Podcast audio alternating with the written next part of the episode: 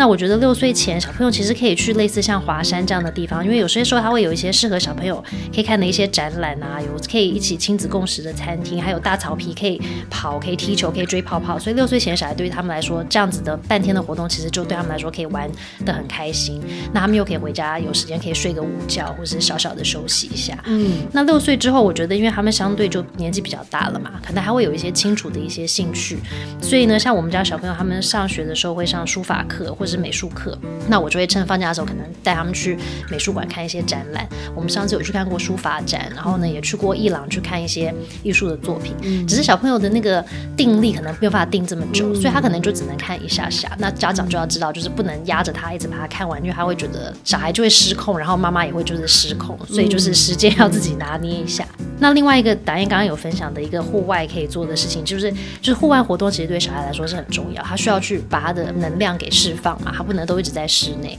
所以呢就可以做一些在外面跑跑啦，可能有喜欢滑直滑直滑直排轮的可以滑直排轮，或是滑步车的，骑脚踏车。